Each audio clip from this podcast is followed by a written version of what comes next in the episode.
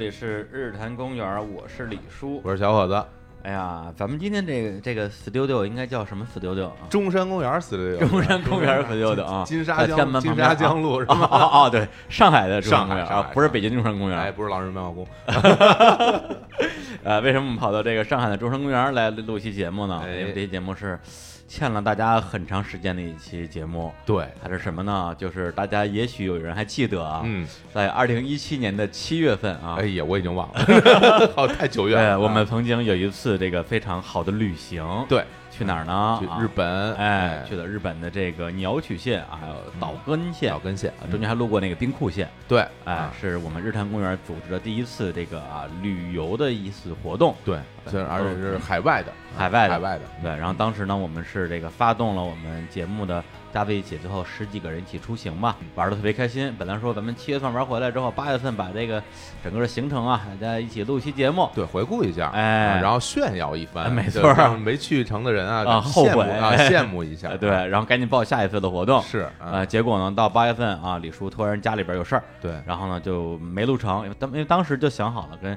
上海和我们一起出行的两个听众一起来录，已经都联系啊，过了，对，时间安排，好了，最后没录成。我说那怎么办？那就先放一放吧。暂且搁置一下，呃，啊结果这眼一闭一睁啊，这 这大半年过去了，对，现在已经是二零一八年的一月份啊，是终于啊得偿所愿，嗯，今天和这个上海的萌萌老师，哎，哎，跟大家打个招呼，啊，大家好，哎呀呦，非常常羞涩啊非常羞涩，还有拉金老师，哎，大家好，妈妈，我上日坛公园啦！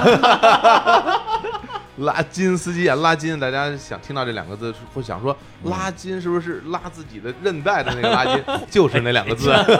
或者应该是那个波兰裔的加拿大足球运动员。哎呀呵，对哎呀，拉金司机是效力于英超的啊，对，嗯对，而且呃，如果在那个时候就已经关注了我们那个日坛公园微信公众账号的听众，应该有印象，因为我们在嗯。日本玩的期间录过两期这个微信推送的短节目，对，然后节目里边的话呢，就是我们的当时的团员在里边都有声音出镜，嗯，对，拉金斯基啊，相信会让人非常印象深刻。是。呃，Hello everyone，怎么说？来着？拉金斯基 I'm 拉看的的，呃，太混了。啊嗯，对，后来我们说啊，终于可以来上海把这节目录掉啊，是。哎毕竟这个怎么说，念念不忘必有回响。了却一桩心事。哎，对对对啊对，然后我们就这两天我就疯狂的去翻当时的照片啊，忘光光了是吧？全忘了，全哎这人上了年纪啊这记性比我强不了多少，反正我是早早就忘光光了啊，对我就我就赶紧看照片，嗯，然后就是去深挖自己脑海中的回忆。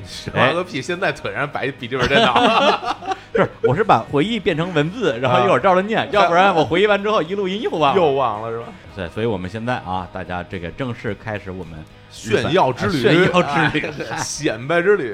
啊！对，啊好嘞嗯嗯，行，回忆一下具体的时间啊，我们是去年的五月十五号在微信开的团啊，哦。正式开始卖的。原来如此。啊，啊，啊，给了大家两个月的购买时间，对。然后我们的售价你还记得吗？哎，这我记得，一万六千六百六十六，哎对对，66666六六六六，对，当然觉得特别吉利，对，因为啊我这个我记得是因为我们打了好多期广告。啊，对。念了好多口播，对，一直在那念这个价格，对，然后最后呢，跟我们一起出行的这个听众啊，哎。就是这个大款儿。哎，金主们、嗯。啊，最后一共八个人，对。啊，当然要非常感谢啊，美团旅行，美团旅行的赞助，哎呀啊，真是一家好企业啊，是是是，非常有眼光，对，因为本身那个我们这个团呢，其实是一个比较小规模的团，对最后然后后来加上我跟李叔还有乐乐一块对，啊，还有那个包括我们做地铁旅行社的琳琳姐，然后所以加起来有十二个人，对对对一起出行，算是比较庞大这种。像因为嗯我们去到鸟取和出云那个地方啊，嗯岛根那个地方。嗯，哪儿十二个人啊，大街上一人都没有，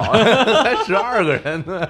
我觉得，因为以我们第一次出行的这种就是小白身份啊，这人再多了，咱们可能都有点控制不住，就嗯心里其实挺没底的。对对对啊，对，所以这个现在也要采访一下啊，嗯我们两位金金主，哎，当时你们这个报这个团的时候是怀着怎样的心情？就是怎么想不开，不是？我当时我当时特别紧张，我啊跟我好多那个同事当时说，嗯有个同事特别擅长抢东西嘛，抢票啊什么的。啊啊我说一会儿这个东西开抢了，肯定特别多人抢，啊你得帮我也抢一抢。如果我没抢到，你帮我先付了这一万六千六百六十六，到时候我回头还你。哎呀对，结果我付款之后，可能二三十分钟我再刷，还是我一个人付的款。就错误的估计了形对，这。主要是对我们那个听众，可能就是他们的那个购票的习惯不太了解，他们可能都是最后压压哨环节啊去买的票，对，啊。就最后出行人数也挺多。因为咱们这次不是去的是日本的一些比较不太出名的城市，可能比较小众的城市吧所以我跟别人说，呃，别人问我你去日本去了哪玩，我说我去了鸟取，去了岛根，嗯。他们说哇特别牛，那时候你怎么去的？我说我跟团，他们说嗯。哎跟团啊，嗯就他们觉得这么小众的地方，难道不应该啊。是对吧？非常的 DIY 式的那个去自，助的对，结果是跟团，但是我就就就得给他们解解释一下对我们这个是虽然是团是非常哎大众的方法，但是嗯我们这个团呢是非常小众精品的团，哎我觉得这样的结合是非常好的。我觉得下回你来，下回你来，找他录广告比我们俩录的广播强多。我们俩傻了吧唧只是说：“哎呀，这东西挺值的。”是吧？说你们要不要来啊？说的太好了说了。太好了，哎呀，金没白拉。哎萌萌呢萌萌呢？啊，啊，我是因为看了那个团的介绍以后吧，我自己日游不太好，所以感觉呢我自己应该去不了鸟取和岛根，哎然，后加上嗯刚发了年终奖，冲动消费。哦，还是手里有钱，哎，手里有钱，啊。本来我还以为想说什么刚发年终奖，想显示一下贫富差距的问题，就是呃，但但是这个其实挺重要的啊。当时觉得说一六六六六，嗯这价格是不是定高了？嗯后来一想啊，刚刚好，哎啊，因为我们用这个这个这个金钱的门槛儿，嗯。哎，然后提高了我们这个团员的素质。我们一开始还是想说，呃，带着大家出去玩儿，嗯我们也做做功课，嗯给大家讲一讲，啊，对对对，讲讲知识，讲讲这是个走到哪儿，跟大家说这个地方原来怎么怎么样，结果后来发现完全被人秒杀。对，就是大家真是真是各有所长，各有所能。对。啊，每个人都是一个资料库。对对啊。有的人这个可能，比如像像小陈哎。啊，擅长什么日本的这个历史，对对，然后来到记录城的时候开始给我讲啊，嗯。这个城以前是守将是谁，哎呀。特，别牛。比如说小陈老师原来是做游戏的嘛，啊不哦对，所以《泰格励志传》呀，对这这这一类的游戏。比较熟悉，对。啊，对，还有比如说像这个兔斯基老师，哎呀。他是做建筑设计建筑的，对，然后每次只要一到这个建筑类的参观上，出云大社呀，嗯然，后基座上开始讲啊，这个啊建筑架构啊、结构啊，对我天，完全就听了就听听不懂懂，也不知道说什么。对，对，像拉金斯基就最厉害了，哎，他会玩狼狼人杀，这个太牛了。哎呦，讲了好多那个专业术语。刚才我们啊来到这儿，就来到我们这录音室啊，之前我们还就是还碰节目还聊呢。我嗯说，哎，我说拉金当时教我那些狼人杀术语，我全都忘了，一个都不记得了。当时觉得就好多就。因为你玩个游戏吧，你就是跟别人聊，着说黑话，感觉自己等级很高对，的，什么什么金水金啊，水啊，什还有什么，就记得这一个，就记着还全忘了。还有什么？嗨，都是骗人的把戏，忘了就忘了。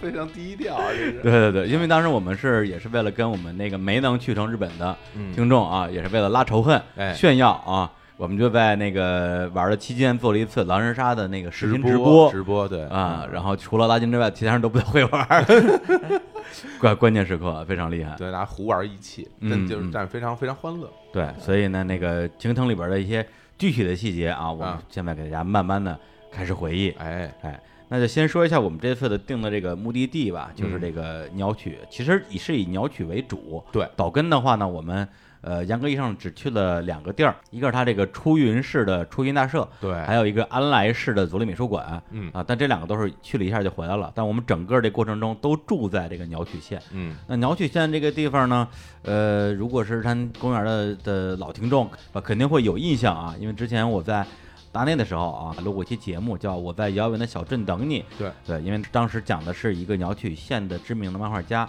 叫谷口之狼，嗯还有一个作品叫《遥远的小镇》。然后当时我就介绍鸟取县，我说鸟取县啊，就是取你胯下之鸟的那 那鸟取。就胡说八道。哎，但是我我后来查一下资料啊，嗯还真不是说完全没有关系啊。哎，对，鸟取县它是一个什么县呢？啊，嗯它是日本啊人口最少的一个县对，啊，在这个日本的这个西部的山阴地方啊。嗯然后这个县呢，它为什么叫鸟取县？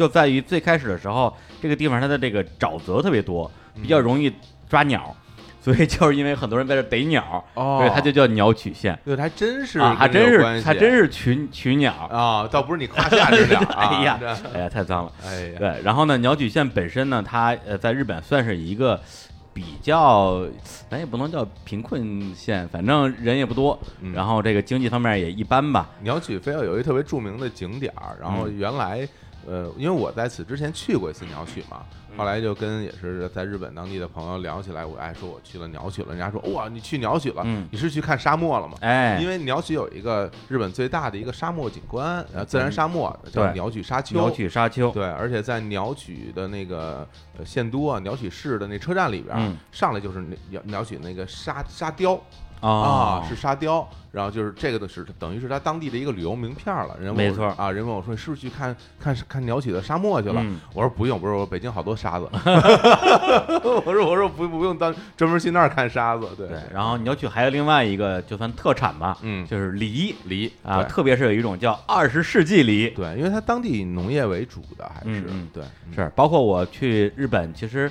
呃，上一次去的时候，就在东京的一个什么纪念品商店买到了鸟取县的那个用梨子的梨酒，甜不拉我几的那个，哎特别好喝。啊。对，这就是鸟取的一个特产。是对，同时鸟取因为可能也是这个，因为人烟稀少吧，所以它一共只有四个市。嗯对，因为大家都都知道日本那个都道府县，嗯呃，都道府县呢，它这四个是一级的，相当于中国的省直辖市那个自治区。对州道府县底下是这个市町村儿，对市町村儿也是一级的，嗯所以它呢一共只有四个市，这四个市分别是什么呢？鸟取、米子、仓吉跟静冈。对，等于我们这一趟除了鸟取市没去之外，其他的全去过了。是的，是的我，们这次的第一站啊，就是鸟取县的静冈市啊。哎这个静是边境的靖，港嗯是港口的港。嗯呃，我们是八号在大阪集合，嗯，然后先这个吃喝玩乐了一下住了一下，啊，住了一下，然后第二天我们就啊坐上我们的这个什么啊豪华巴士。对，专属大巴，哎，对，然后就尬悠尬悠着就这个到了这个静冈市。这个静冈市是个什么地方呢？啊，厉害了啊！鸟取县已经是日本人口最少的县了，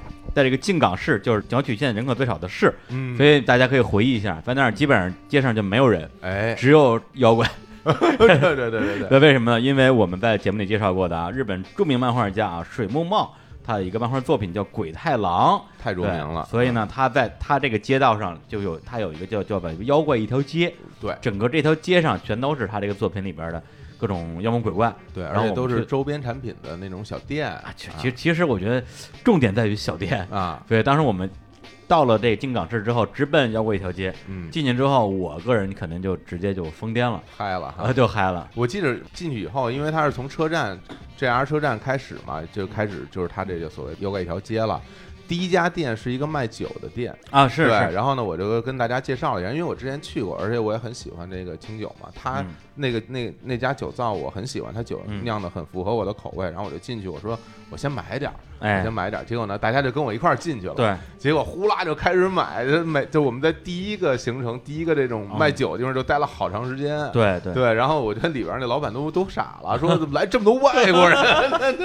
这这一年没有这么多人在我这店里，都都哎真的是错不开身了，在里边是是啊，对，大家都在那儿买酒，可能这瓶酒是我人生就是酒的一个新大门吧。我之前从来不喝酒的人，我还买啊了一瓶。对真的，就是嗯，小伙子老师也是个带货大师吧。带货大师，对，因为我不喝酒，然后我一个嗯女孩子，对吧？然后哎背了一瓶酒回去，嗯最后机场那个行李箱还超重，收了我两千四百块钱。啊是吗？这个钱要不结一下，小伙子？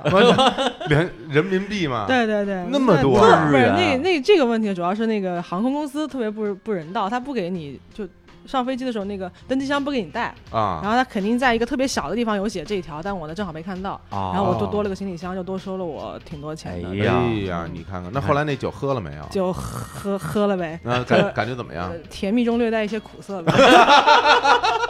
主要是太贵了，对，它是一个什么酒啊？清酒清酒啊它主要是它是做清酒的酒造就就是你老带那个帆布包那元帅那个是吗？不是，那是另外一个，那是另外啊那是另外一你个，买多少酒啊？这是强力，那那叫 叫千代酒造嗯。啊，嗯，就小伙子老师，我们当时的考虑是说，怕那家店关门太早，我们整条街都要买买买，对所以我们就先在那家卖酒的店爆买，然后这也是个非常正确的决定。嗯。我们最后就从街头买到了街尾，因为它是那种是单向走的，我啊。们走到头儿还要再走回来，而且它是两边都有店，两边都有所以我们把两边的店全扫了一遍，全扫一遍，哇，这用这帮中国人，本来说的说好了什么什么文化游，嗯文化游对啊，结果到了以后就开始狂买。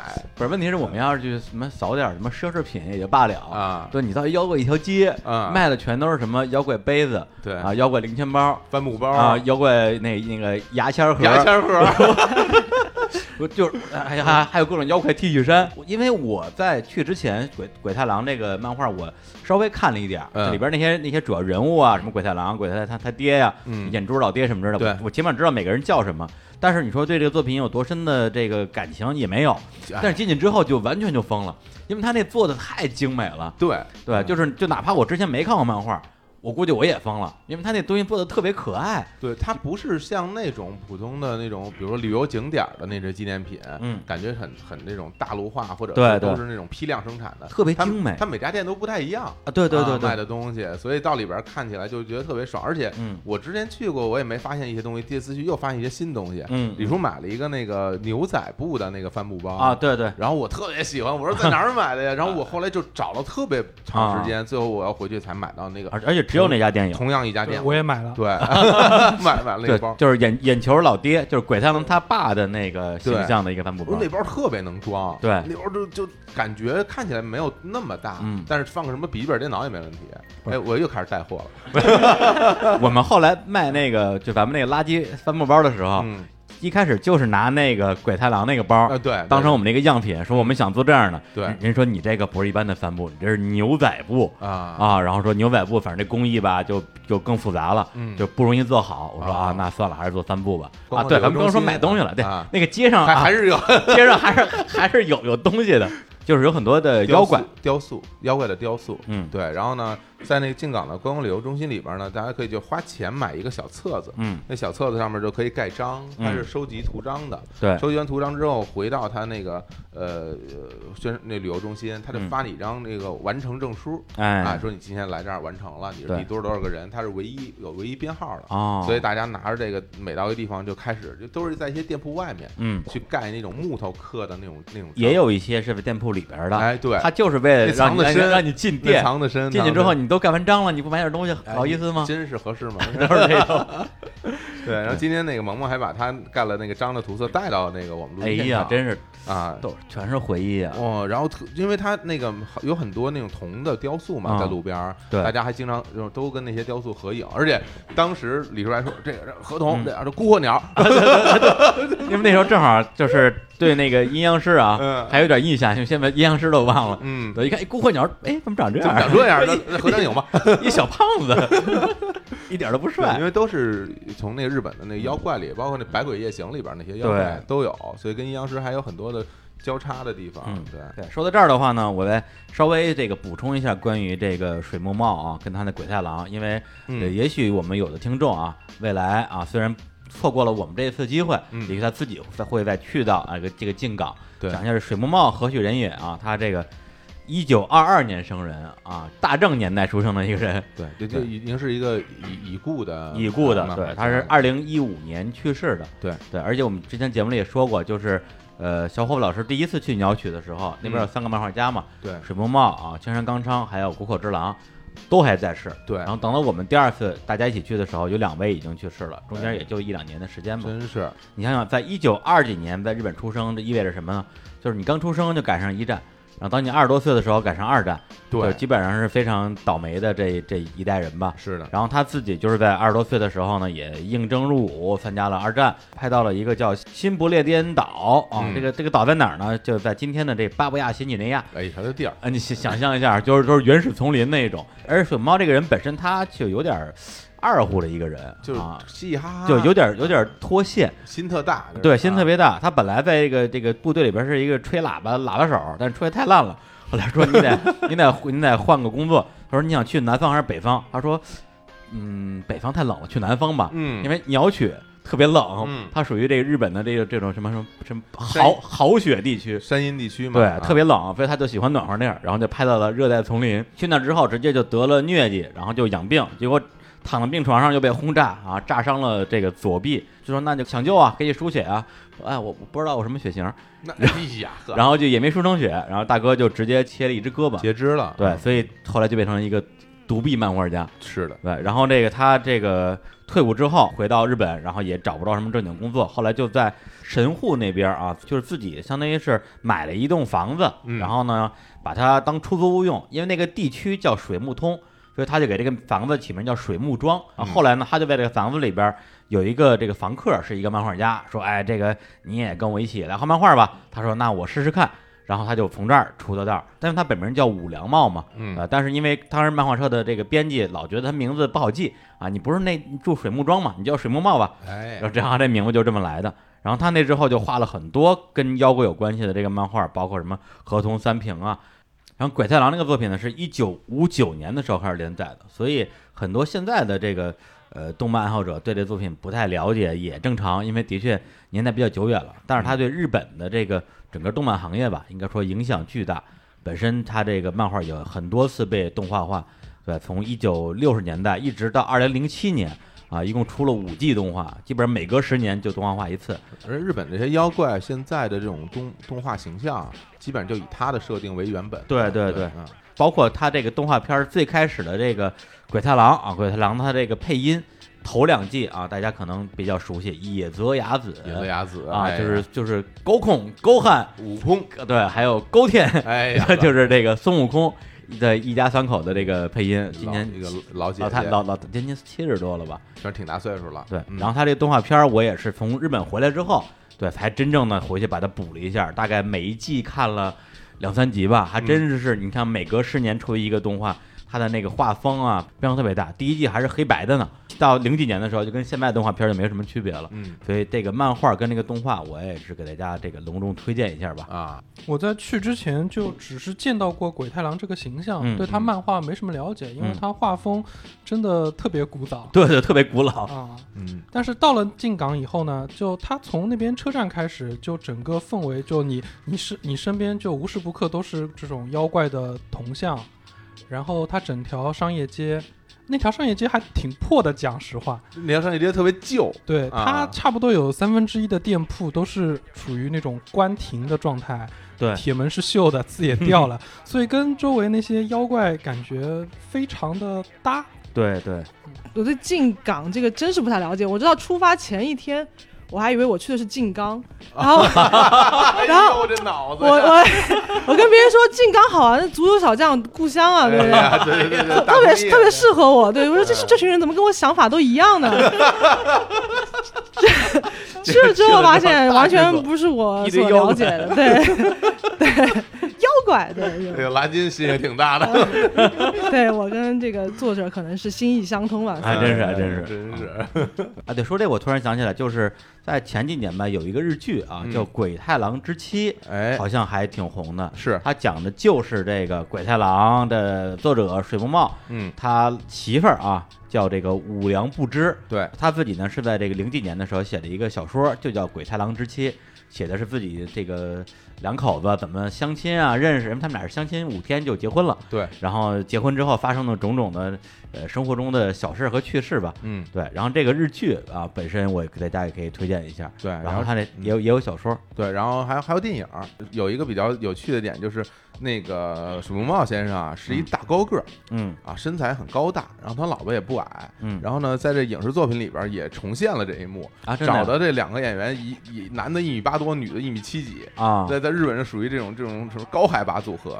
松下奈绪，大家可以看一下，真的哦都特别高啊，不是那个女演员漂亮吗？很漂亮，特别好啊看，，脸啊脸脸长吗？脸还 不是因为这这个梗，因为水木茂压特别二，对他自己好像是在一个什么自传里写了一句，说这个我去相亲了，嗯然后这个女方的脸很长，对女方父亲的脸更长，一家子长脸，最后还跟人结婚了，结婚了还还跟人说，这是他他人他人特别有趣，对我好像一辈子都是这么糊里糊涂的样子。嗯然后我因为那上面有那个小镇上有水木茂的一个博物馆，嗯。对，里面有有记录他的生平，嗯。然后有他的作品，还有啊还有他的录，还有他的很多录像的资料。是是，对，然后那个录像资料呢，有一个他挺大岁数时候录的一段 VCR，嗯。然后人家就采访的，然后他就在那儿就像一小孩儿一样说嗯话，说呀欢迎什么欢迎大家喜欢这个这我这动画呀，然后就说点不着四六的话，嗯然后就感觉是一个特别乐观的一个人，而且那个纪念馆，因为你去过两次嘛，对，第二次跟第一次好像变化挺大的变，化挺大的，在二层有他的一一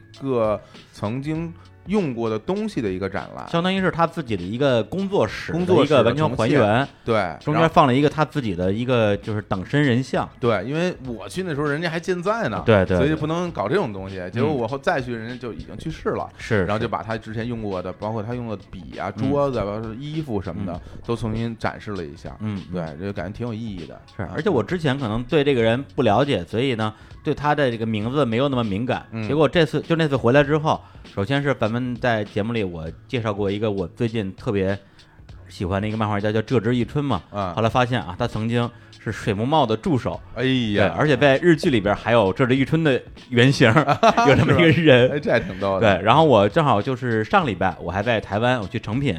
然后呢，就随便乱逛，发现有一个昭和史，啊，然后正好最近我对昭和这个比较有兴趣，想去研究一下，嗯。我就定睛一瞧，昭和史漫画三大本儿，嗯。一本巨老厚，啊。一看作者水木茂，哎呦，我当时就当时就就特别激动，必须买啊！而且上网查一下，它是一九八八年画的漫画，二零一七年第一次被翻译引进咱们这个这个华语地区吧，啊，然后赶紧买了三赶紧大本，买了是吧？对，这是我这次去台湾最大的这个收获，太好了，特别爽。太好了。来，我们来放首歌啊，这个呃这一路呢歌肯定是非常多的，然后呢我选了几首让自己印象最深刻的。第一首歌呢就是我们一直在坐大巴嘛，对对，所以当时呢我说大巴上肯定有那个可以放 CD 的那个设备啊之类的，嗯我就在好像是第一个吃午饭的地方买了张 CD，对。然后我就随便翻，都是日本一些老老歌手吧，因为他那个地儿的那些啊，便利店、休息站都特别旧，它里边嗯。卖的那些 CD 吧，感觉都是就三四十年前以前啊，也有新的，新的贵，对新的也没多新，新的也啊就是什么滨崎步什么的那种，对，滨崎步已经很新了，很新了是吧？对，你就我跟你说一下我买的是谁，大家就知道有多老了啊。嗯。松田圣子，松田圣子，对，就是什么那个什么呃那个藤井，嗯，你还在听松田圣子的歌吗？对，这是《满汉全席》里边嗯。张国荣恶搞情书里边的一段剧情，是。所以我就记住了松田圣子这个名字。其实我没听过他的歌，啊，然后我一看，哎，松田圣子的一个什么专辑，然后封面特漂亮，我就买张 CD，嗯。然后带上车，跟司机说给我放一下，司机说呃放放不了，放不了，放不了，这设备是坏的，啊我特郁闷，我说那没关系啊，嗯，带了带了一个这个便携的 BOSS 蓝牙音箱，是，音质特别好，嗯我就直接连上我手机上的那个什么网易云，去找松田圣子，嗯。然后一放，说哎呦真好听，嗯，所以我们今天带来这第一首歌啊，就是松田圣子的歌哎。啊，，大家来听一下。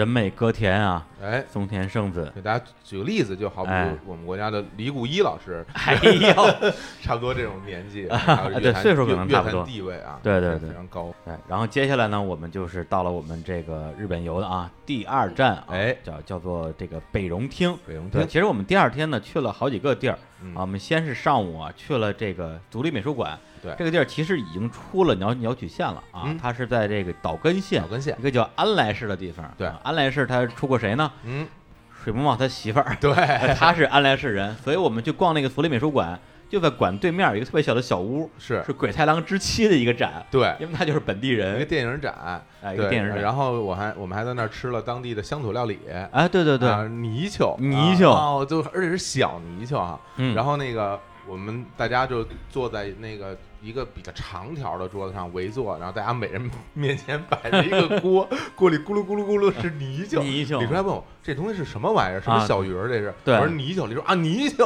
然后它很小，还还挺好吃的。对，还挺好吃的，嗯就是很鲜。嗯，然后外边摆了一个那个泥鳅的一个模型，嗯，然后还有两根棍儿杵在上面，感觉是能够扛起来去祭祀用的那么一玩意儿。哦，对，，好像是。然后边上还有一个那个就是当地的一个风土馆，嗯展示当地的那些民俗什么的。嗯然后里面还有人在那儿排练一些类似于戏曲一样的东西，我还看了一会儿。哦，哎呦，那真是鸟不拉屎的地方，那 那大山里那真是啊。对。但问题是我们下午去那地儿，我觉得也没什么人，就是是这北荣厅的这个柯南小镇。是。对，因为柯南这一站呢，在整个旅途里边，我是一般般哦。啊，因为我作为一个资深的啊啊。二次元宅，啊。柯南呢，我觉得都是给不看二次元的人看的。哦。就就好像你问一个人说，哎，说你看动漫吗？嗯。我看柯南。哎。啊，那你不算看动漫的。哦，就是啊，有这种想法，二次元之间还有这种鄙视链，鄙视链，对，但对，但是我们但是我们这一次啊，嗯，有一位团员，他对柯南是应该是我们这所有里面最了解的。哎。哎，但他这次一定觉得不虚此行。哎，啊拉拉金老师机拉金司机，我觉得李叔刚刚这个定位就是啊我感觉是非常精准的。啊，真哎的怎么就精准了？对我确实不是二次元这个哦圈子的，嗯就是确实柯南是三大民工漫嘛，二次元界的民工就是我们这种看柯南的人了。哎呀，这这这都是黑话，我都听不懂。我来到柯南小镇，我就是感觉就是人真的少，人都不是少，人是没有，嗯路上没人，博物馆没人。我记得我们进那个车站，车站连个售票员儿或者服务员都没有，嗯就只有我们，嗯所以就疯狂的拍照，各种姿势的 摆拍。啊，然后因为那个拉嗯金是对柯南非常了解嘛，然后结果我们在那个参观完博物馆之后，其实里边有好多他的那个原画，你看了对对，我？看到了。然后也是我打，还有那个他的一些玩具，比如在线，比如那滑板，对，大家踩着滑板然后在那玩儿，然后就说，哎，这这滑板，这整个把这个北荣厅滑一遍，嗯。然后结果后来发现说，哎，这滑板还能拐弯儿，是不是我要控制这滑板在上面拐弯儿？啊，对对，大家就用身体控制滑板，后来 发现其实你也不用控制，他那程序的设定那个好，画面设定好的。然后我和李叔还分别还嗯。在那个就是呃模仿呃这个毛毛利利小五哎啊呦，模仿毛利，我们在那儿被就等于是被那个柯南的手表嗯。扎晕了之后，嗯还都拍了照片什么的。嗯然后最后我印象特别深，嗯。然后最后因为那大家快走了嘛嗯，哎发现少一人哎。啊，这人一直不出现。这是哪儿去了呢？就后来拉金老师在那个商商品店里边的疯狂的购买，对，对，那边是花了最多的钱，而且那不我出的钱，呀对，是你出的钱还了吧？那还了。啊，不管也行。对对，不要有这种不明不白的金钱你看，关系。哎呦，你看，不是柯南那有什么可买的呀？就我在那儿花的钱是我花的钱最少一个。哎呦，我买了真的特别好。后来他啊们在车上都问我那个，我买了一个小黑人的那个造型的那个玩偶，哦哦哦他们都问我去哪里买的，那个特别可爱，做的很精致。哦，而且那都是当店限定啊。而且看柯南，谁喜欢柯南嘛？谁喜欢小五郎嘛？都喜欢那个黑衣人，都是都啊是黑衣人的粉丝。不是他不能叫黑衣人嘛？就是他衣服衣服都没穿，就他就是他就是个犯黑人，就不是人，不是对对吧？就是全身特全身都是黑的那个人，对对对咱们俩还买了一个撞衫呢，就是那啊个 T 恤衫是那柯南脚印的那个叫脚印的 T 恤衫 T 恤衫，也是当店限定啊对对，因为那个地儿实在太偏了。是他那个就青山刚昌香楼馆盖在一个前不着村后不着店的地方，它两边也没车站，对也没有居民，嗯然后边上就有一片田地，然后就就没了，就就嗯拔地而起那么一建筑，停车场里放着那个博士的那辆 Beatles 那辆小黄车，对，就感觉就是一个很很荒凉，但是有有点有点奇幻的那么色彩的一个地方。而且我们后来不还去了那个书店，嗯就，青山刚昌他每年都会去那个书店。对，我看，哦对，前两天我看到他好像一月二号还是三号又回了那个他老家的书店，嗯在那签名。对，因为他每年都会给人家那给那书店画一个签绘，对对，就恭贺人家新年。哦对对对对然后全都摆在那个书店里面。嗯啊，那那个应该也是他小时候经常去的那个书店，所以一就时间也比较久了。嗯然后我们一一堆人，大家呜又涌到人书店里，这书店里也没有人，大家那感觉店员感觉非常的紧张，是吧？这这帮人 要要来打劫要要来干嘛？嗯对，然后在里边，反正他也就是卖卖书啊、文具啊、杂志，就很普通的一个小书店，嗯，而且就是啊那个那路边有很多树。然后那树掉了一些对他们那边非常野蛮实，他们那边在路边的行道树种的是杨梅树，然后掉了一地的杨梅，就跟凶案，就跟凶案现场一样。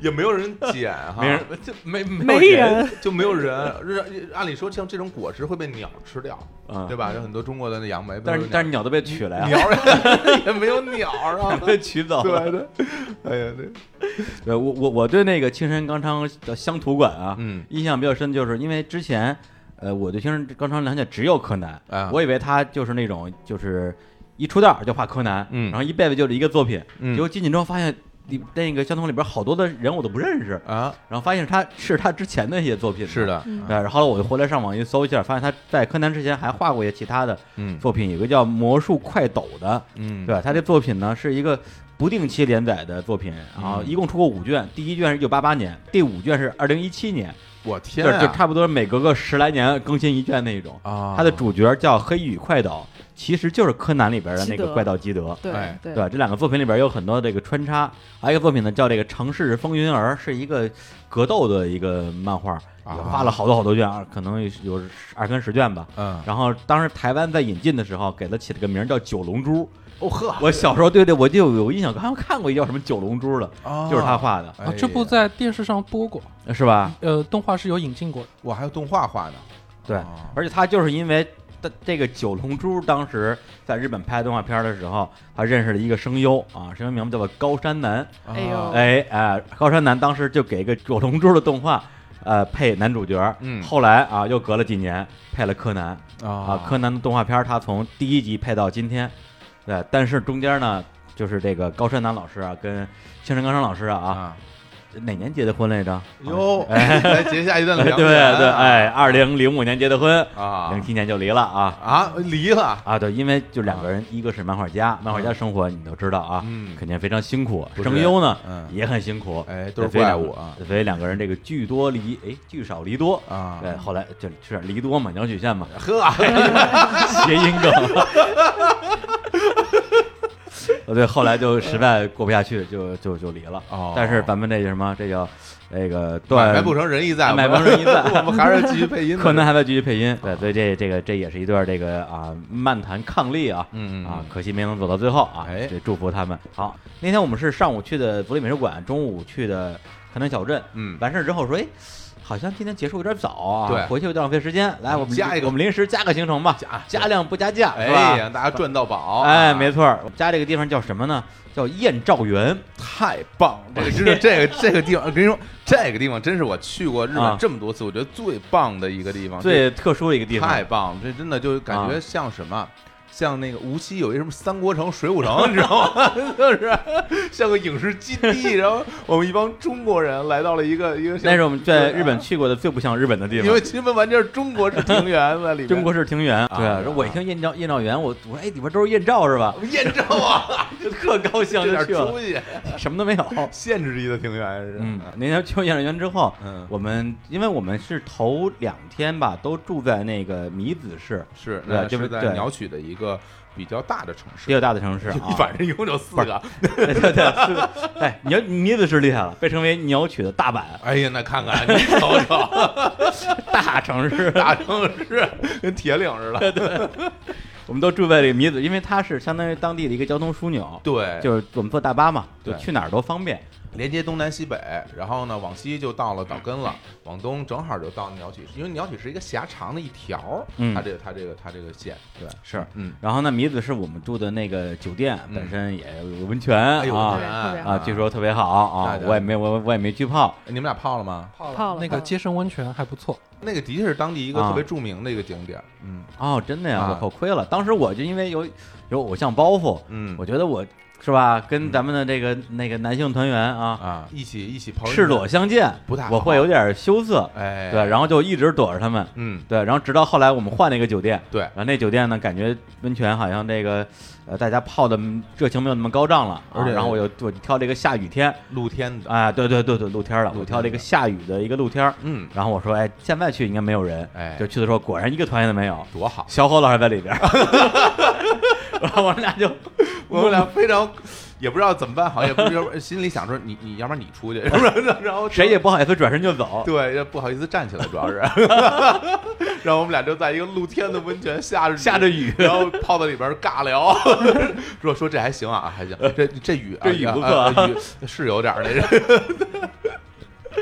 对，而且我们那个在米子时候住的那个酒店就在海边儿，是。然后我们这个晚上大家啊只吃了饭，嗯。泡泡温泉，哎。哎，去海边走一走，还放啊花放放那个烟火。就是用手拿的那个花火对，特别对日哈娜比啊嗯，特别日记小仙女烟火，啊，对对对小仙，女对，啊就是那个小仙女，哎呦，北京话叫呲花，哎呦，一下就不浪了啊！对，你看，我们就去了这个燕赵园，嗯，哎什么燕赵园？什么 还惦记着 忘不了忘不了惦记这个燕赵园，啊，也没看燕赵。嗯对，那那第二天呢，我们就这个稍微调了一下行程啊，先去了这个叫出云大社，嗯在岛根县，然后下午逛了一个葡萄酒的一个这个庄园啊然后再隔一天，终于去了我这一趟应该是最期待的一个行程，就是这个仓吉市。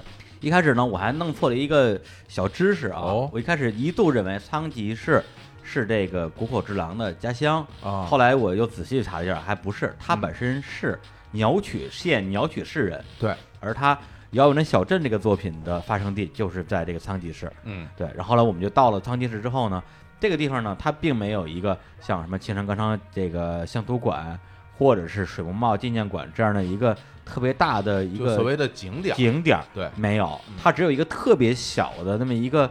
像那个 Tory Center，嗯。对，那个地方的名字其实是叫这个仓吉白壁土葬群观光安内所。哎，啊那个是这样，就是白壁土葬群是什么概念呢？就是等于其实它原来那边是一一片仓库群，嗯土藏群的意思就是仓库，嗯，白壁呢就是白色的墙壁的仓对，库。藏是收藏的藏啊，哎，对，不是那个土藏啊，哎，对，不，哎 呵，哎呀，土藏哎群，然后而且呢，它那地方呢，所有的屋顶啊都是红色的瓦，嗯，所以那个地方又叫赤瓦。对对对，对，也是它的一个标签。儿。那个地方就是等于是原来仓库的遗迹，现在也留下来了，成为了改造成了商店街。是，啊。对，然后那个地方其实建筑非常有特点，因为它那个仓库周边都是有那种类似于。就像其实小型护城河似的东西，嗯全是有一排一排的水沟，然后上面有石板盖在上面，可以从街道上走到那个仓库里面去。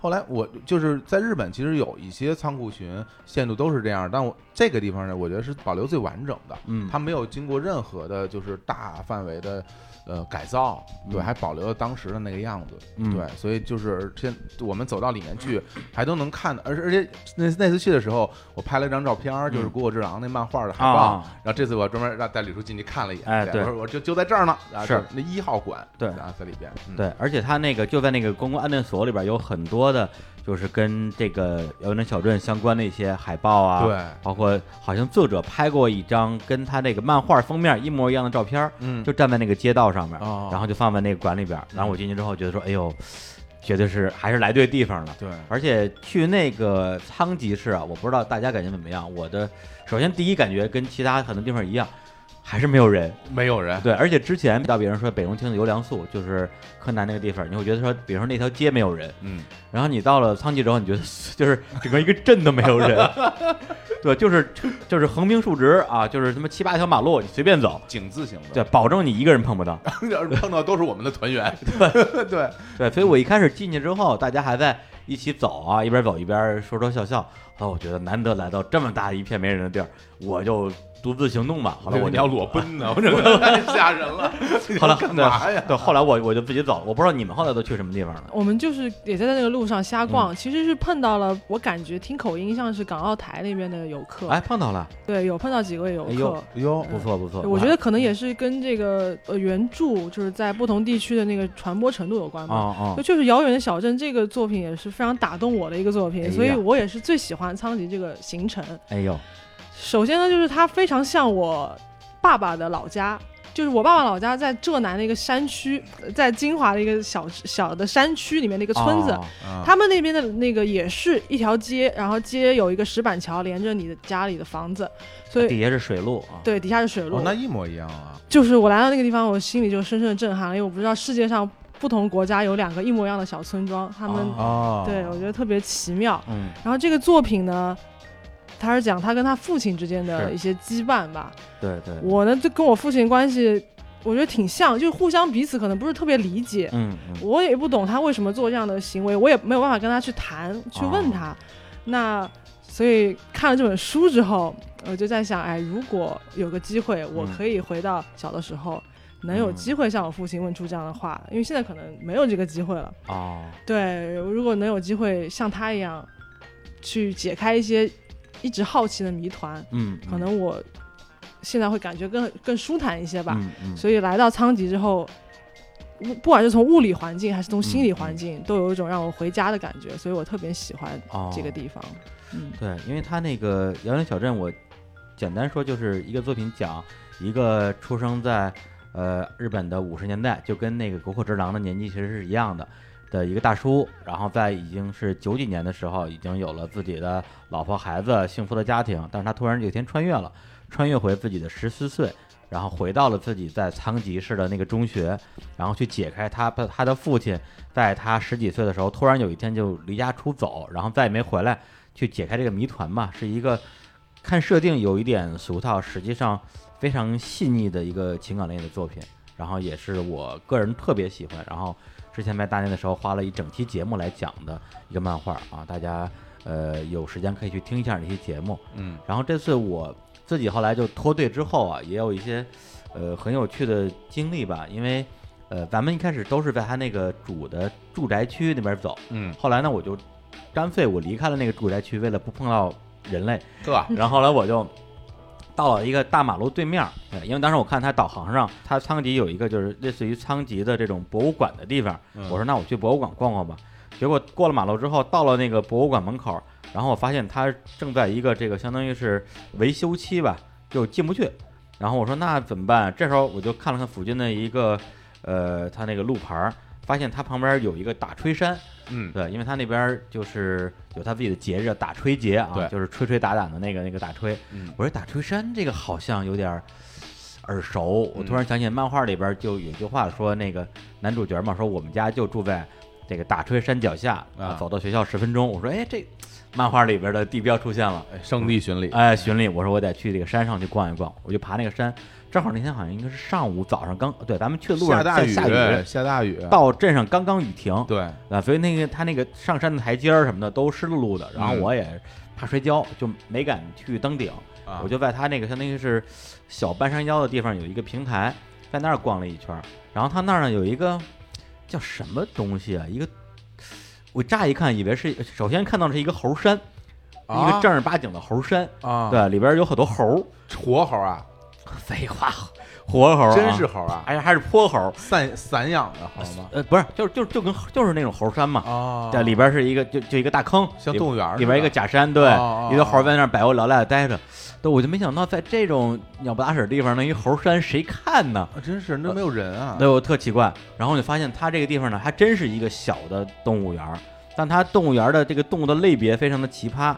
一开始看到，比如说猴啊、孔雀啊，还觉得说哎像那么回事儿，后来发现出现了乌龟、狗、猪，就是家家猪，就地取材啊，这都是，对，就是就特别奇怪的一个地方。啊。然后就而且就是就是别人猪圈，他他就是猪圈，他会他会里边有个猪圈往上面，然后里边挂一牌儿，上面写着猪，呵，然后然后底下一堆介绍，然后这得多没文化人看这个，然后那边还有对那边还有一堆兔子，而且上面还、哦还写着是这个兔子是反正归谁管的，好像是旁边的那个小学还是中学啊，学生在这儿的相当于是认认养的那一种。哦对，我就在那个地方逛了半天，就觉得说，哎呀，就觉得特别有这种出离感啊，因为就这种这种奇怪的庭园，觉得不太常见。因为在我看来，我觉得那个地方就很像一个与世隔绝的地方。是是，它周围也没什么东西，然后就是山，然后它就嗯孤零零的那么一个小镇子在、嗯在那个地方，然后里边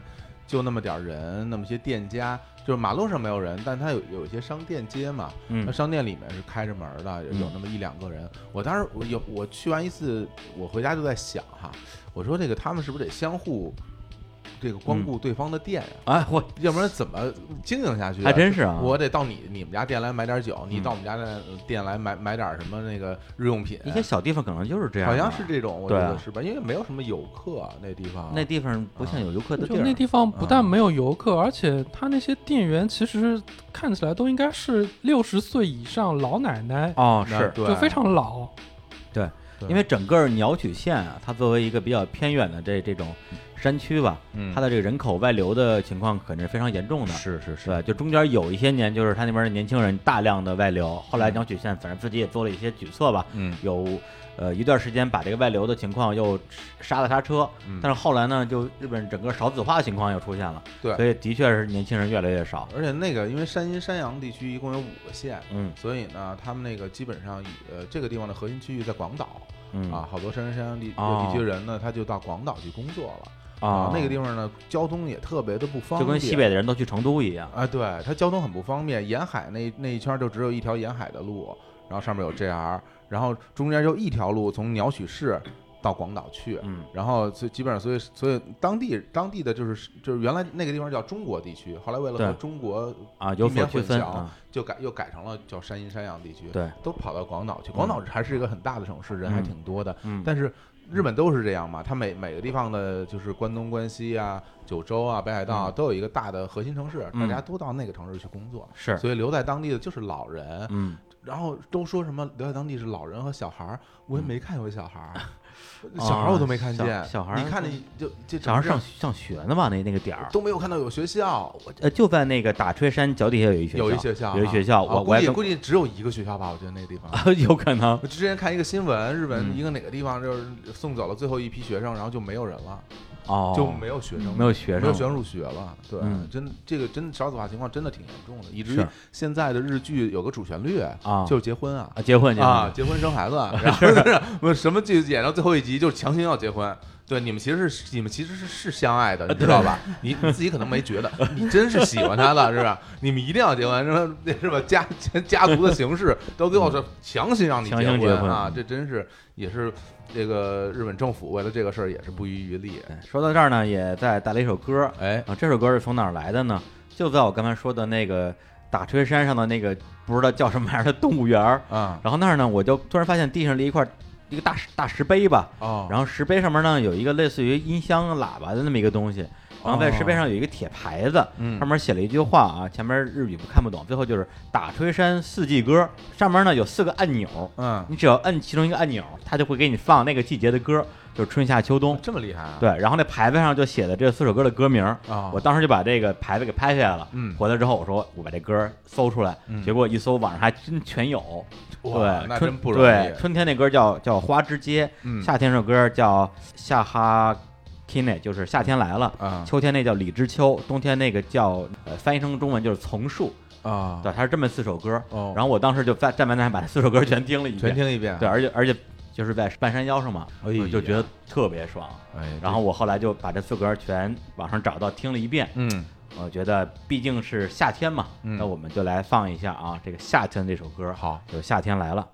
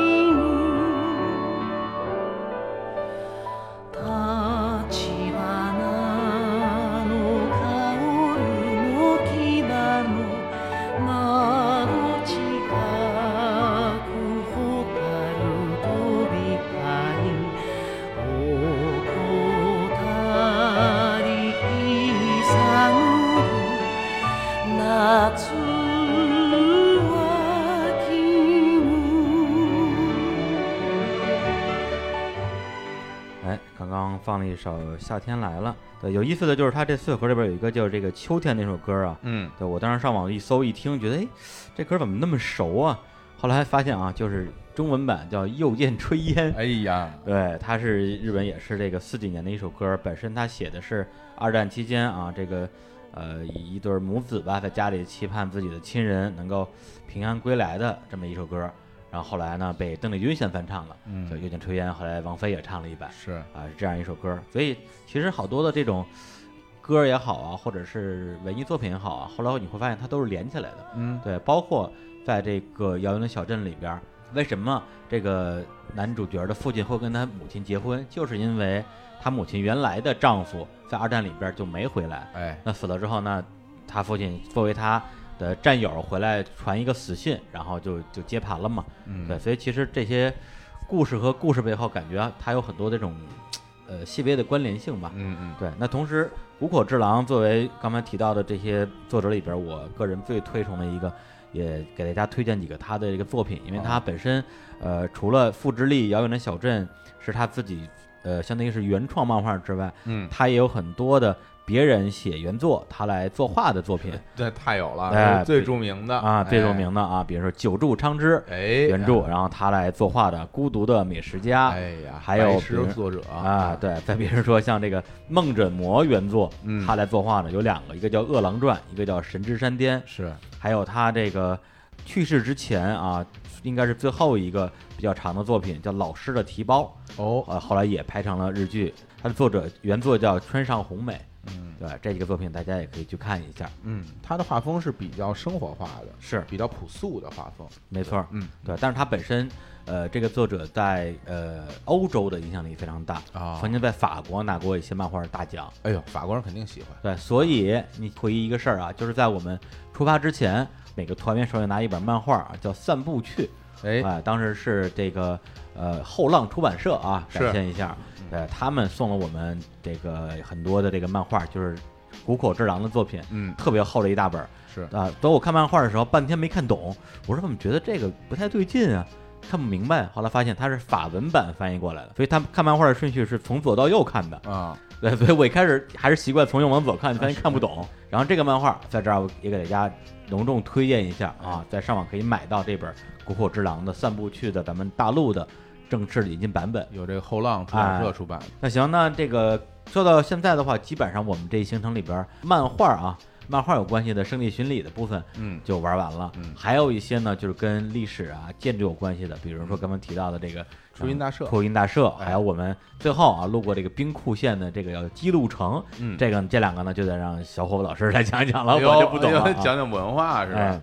这个出云大社是位于这个岛根县出云市啊，然后它它这里面呢祭拜的是大国主大神，哎，啊，这个在日本的这个地位呢，等于就是原就是这么说吧，嗯原本的日本的国土上的大神就是大谷主大神，哎哎，大谷主后来大神就后来就把这个地位就让让给其他人了，嗯对，然后呢，但是这个地方呢有一个最有趣的东西，就是日本很多，如果你看很多日本的漫画也好，呃，作品也好，它会有一个所谓的神在月、神无月的概念，哎，对，对，这有有一个月份呢，就叫做就是日本的农历十月叫做神无月，嗯，要说日本是其实万物皆神灵嘛，哎，对？吧？它的这个什么东西都有它的什么神都是神，都有守护神，但是在这个神无月的时候，这个日本所有的神就都跑到一个地儿去了啊，去那儿集会啊，就去拜见大神。那去哪儿了呢？嗯，嗯到了出云大社，所以其他地方叫做神无月的那个月份，在出云大社那儿叫做神在月。对，神在呢，神在在呢啊！说外外面那涂成花瓜似的车是您的吗？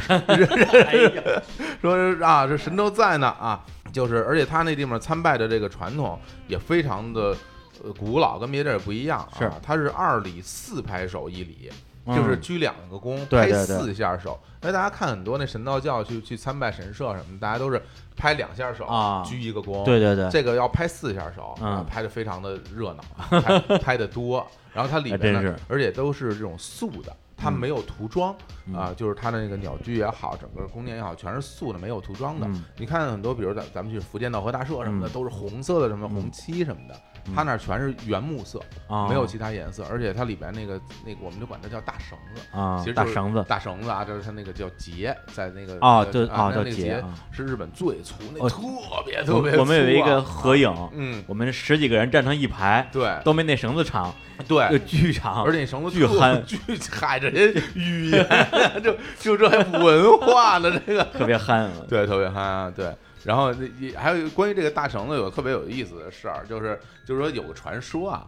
因为他那个地方就就就管什么叫管结缘啊啊，就管结婚啊 又管结婚啊跟大家结婚啊，嗯管结婚。这参拜者呢，有有那种说往这个那个巨型那个大绳子上扔硬币啊，你扔上去以后不掉下来，你就有好运，哦就能有良缘，就能结婚。嗯，然后后来后来神社方就出面说。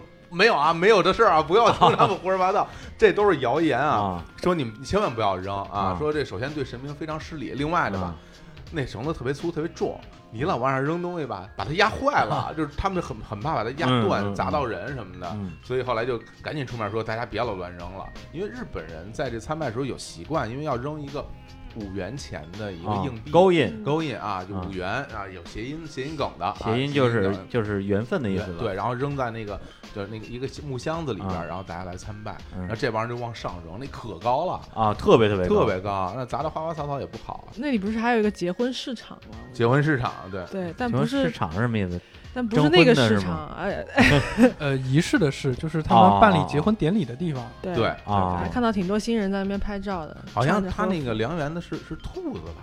对啊对啊对，李叔不是跟他摆着兔子姿势对对啊拍那个对对对兔子嘛，，他那个神社前面有好多兔子的雕像，然后啊我们所有的团员就就依次跟那些兔子合影。对，那是求良缘的嗯。呃，不知道大家回来之后有都有没有结婚 哈？而且我们这次团员里边属兔的特别多，对我们是一共十来个人，有四个属兔的而且是出云那个地方，它是什么呢？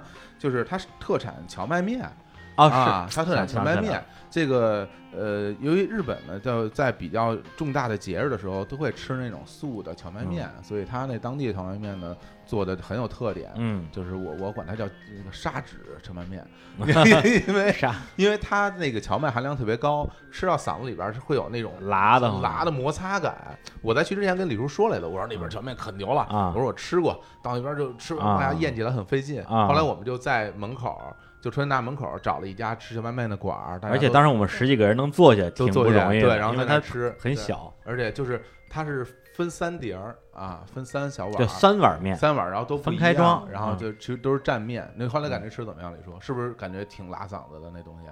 因为当时那还饿了。哎呦，我的天哪！我四我四我三三碗面，我三口就吃完了，我的没没吃出味儿来。对，因为我我自己可能对美食的这个标准吧，比较比较庸俗。啊，对我老觉得逮大鱼大肉是吧哦？摆摆个席，嗯，对，比较还比较像样儿。所以我那那顿饭，其实我印象中就是没吃饱。哎呀，对，因为我饿嘛。太野蛮对，然后回来之后跟这个其他团员交流了一下，然后大家纷纷说那荞麦面其实还挺牛逼的。因为是这样，就是荞麦这个东西呢，它我请您入伙了。那个，因为荞麦这个东西，它那个粘，它的那个粘性比较低，哎所以呢，如果想把荞麦麦做成面，然后再煮，它其实需要加一些面粉在里面，嗯增加它的粘稠度，嗯然后它才能做成面条，然后才能去煮，要不然它容易散嗯。但是出云那边的荞麦呢，它那个荞麦的本身的含量非常高，嗯，所以它的颜色还就呈现原来荞麦那种偏嗯。黑的颜色。是，对，然后它煮出来也也很筋道，然后又不散，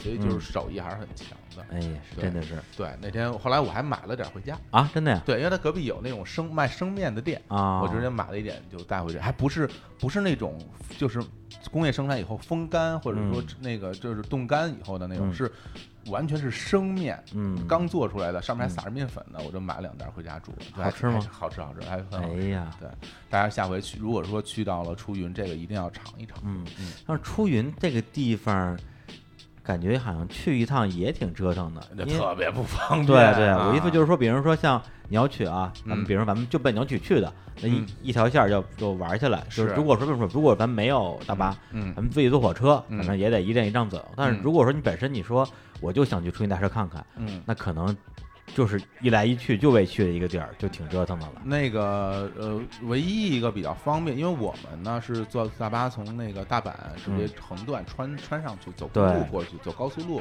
嗯但是如果大家普通的人，如果在日本本地要去鸟取出云这边呢，如果你不坐飞机，啊坐普通的 JR 呢，只能先到广岛，从广岛到到鸟取市，嗯是在最东边儿，然后穿过整个鸟取县往西走，穿过去以后才能到出云。那怎么穿啊？就一直坐坐这样穿过去，啊只能只能这样走。那要要换成两次？唯一对唯一的一条路。哦然后，但是另外一个呢，就是那个就是进港那边嗯开通了机场啊啊，它那飞到进港鬼太郎机场。啊对对 它叫叫叫鬼太郎机场。然后从那个东京有国内的线可以直接飞过去，那嗯班次比较少。啊，我知道，对，鬼太郎机场它其实是米子市机场，对。但它因为它修建的地方主要是在进港境内，对。所以就又叫鬼太郎机场。对，所以你飞到米子去，然后我还嗯专门去过那个机场啊是吧？之前对我我说我想去看看。有鬼太郎吗？里边？有啊真有？有有有有，就别说有鬼太郎，妈，它所有的地方都是鬼太郎元素，啊啊就外边都涂装着，然后里啊边还有雕塑什么的，啊，就跟那个柯南那火车站一样是吧？就弄得特别好，没有人，啊，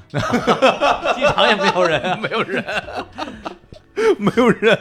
哎对，你说这我想起来，好像啊，日本是有一些针对于游客的一个政策。嗯如果是游客的话，你在日本境内买飞机，嗯好呃买飞买机票好像是有一个价格的上限。我看过一个网站，好像哦是六百还是几百，反正你就可以在日本境内各种来回飞什么之类的。因为日本那个国内两大航空公司，一个 ANA，一个嗯 JAL。此外，国日本国内有一个叫桃子航空，嗯这桃子航空是廉价航空，嗯，特别特别哎，的好像就是那家。特别特别的便宜。就是我曾经从静冈飞到那那霸，从飞到冲绳，再啊飞回来，好像单程五百块钱、四百块钱，啊，特别便宜。对，如果大家想去那边的话，可以坐那个廉价航空，哎但但是要注意自己的行李啊，不要超标啊。这跟拉金老师不要超标啊。提醒太晚了，太晚了。对对，对那个那个然后就会多多收费用。所以如果嗯大家想去那边玩的话，其实如果嗯不跟团，呃，没因为没有团。如果真想去的话，呃，到东京或者从大阪或者名古屋嗯。飞到那个米子机场，然后去哦去鸟取或出云玩，现哎在已经有好的方式了。这个路线不错，这个路线挺好的，如果你再想去的话，你可以这样去，对，是吧？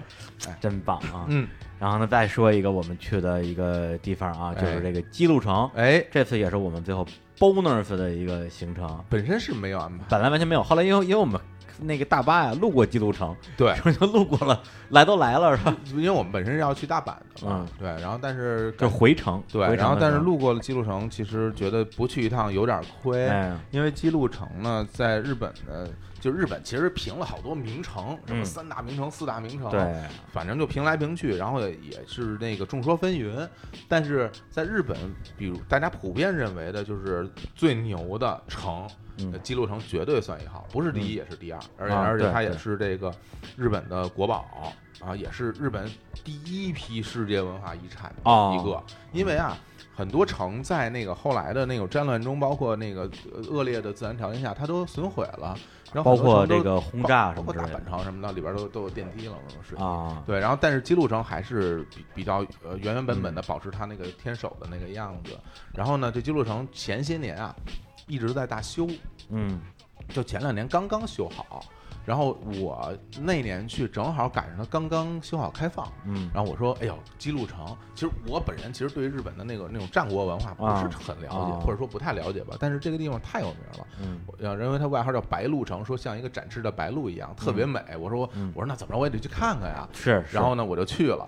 我一去以后，我就当时我就疯了，因为那个嗯姬路那个车站出来以后，一个大广场，嗯那广场就只能看到姬路城，啊，就开始走那个广场，你就走过去，然后就就我就往那儿走，结果老远就开始看有人开始排队，哦，排特别特别长的队。想起来了，对，我就发现那儿就是我去那时候，他因为他刚开放嘛，全是日本国内的游客游客来看，我觉得就跟去看长城一样。嗯，看嗯故宫一样，大家说我要去看长城，我就要去看记录城，我就在那儿跟人家排啊，下着大雨排俩小时，我都疯了。但那天咱们排队时间真不算长，那天不因为那个姬路城的公园它非常大，特别啊从你从外面开排到姬路城下面，其实挺挺远的。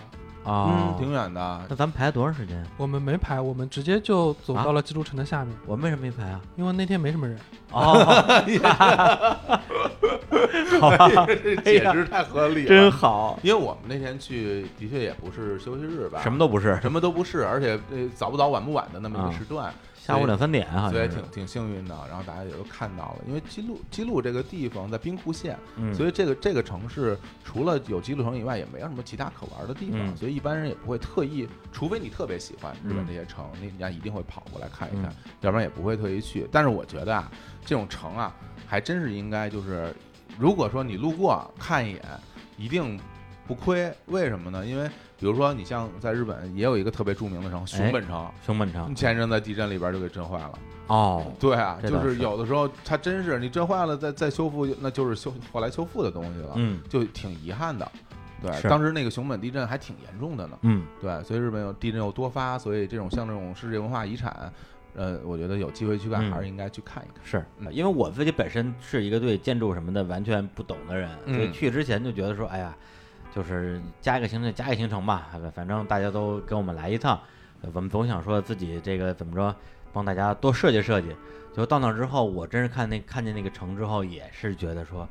就太漂亮，而且那时候其实已经挺累的了，就嗯就想赶紧回大阪吃吃喝喝。嗯结果大家说咱们去爬一下那天守阁吧，嗯，爬，呃它其实有点像一个塔吧，就是像那个啊。李李小龙那电影嘛，啊什么死亡游戏什么的，啊，没看过就打塔一个一个往上打啊，对，就就很像那个。九九层妖塔，对，就那，然后就就是在里边一层一层往上爬，嗯。一直爬到最顶尖上，对，然后呢，当然牛逼的在于我们这这行程之中啊，大家就是各显神通，哎。我们有一有一位兔斯基老师，对，然后他本身就特别懂建筑，对。然后就给我们解释这个记录城啊，这个结构啊。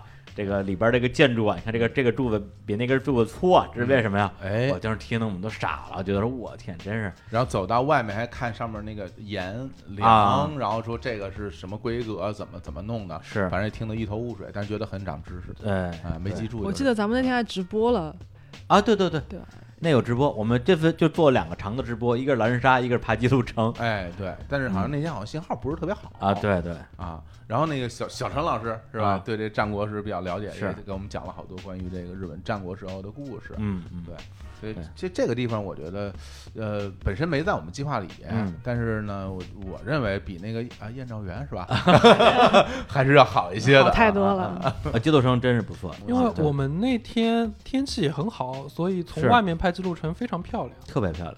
啊，反正这一趟嘛，我是觉得，除刚才我们说都是一些景点儿啊，我嗯们的一些主要行程什么之类的，但我自己对这次旅行，我认为是二零一七年我可能最开心的几天吧。很大原因是这个旅行对我个人来讲的话特别丰富，因为当然我跟小虎老师，包括乐乐，我们算是带队的吧。是，对，就是还有一些工作在身，嗯，呃，但是每天结束了一天的这个怎么陪吃陪喝陪玩的工作之后呢，哎，啊，三陪 三陪 三，陪三陪李叔下班之后呢，嗯。对，总是有一些留白的地方，嗯，对，包括比如说我们住在那个燕赵园边上那个酒店啊，就是当时挺意外的，就是对，说，就是一进房间，嗯对，我们那个房间就是有一大窗户嘛，是也对着海边儿，嗯，我那个晚霞就真是扑面而来，我我我觉得大家应该都疯了那种，就那种震撼，因为我们那个那天呢，就说我们去换一个地方，新的新地方入住，对而且那天还在下雨，嗯，然后我们就开开开，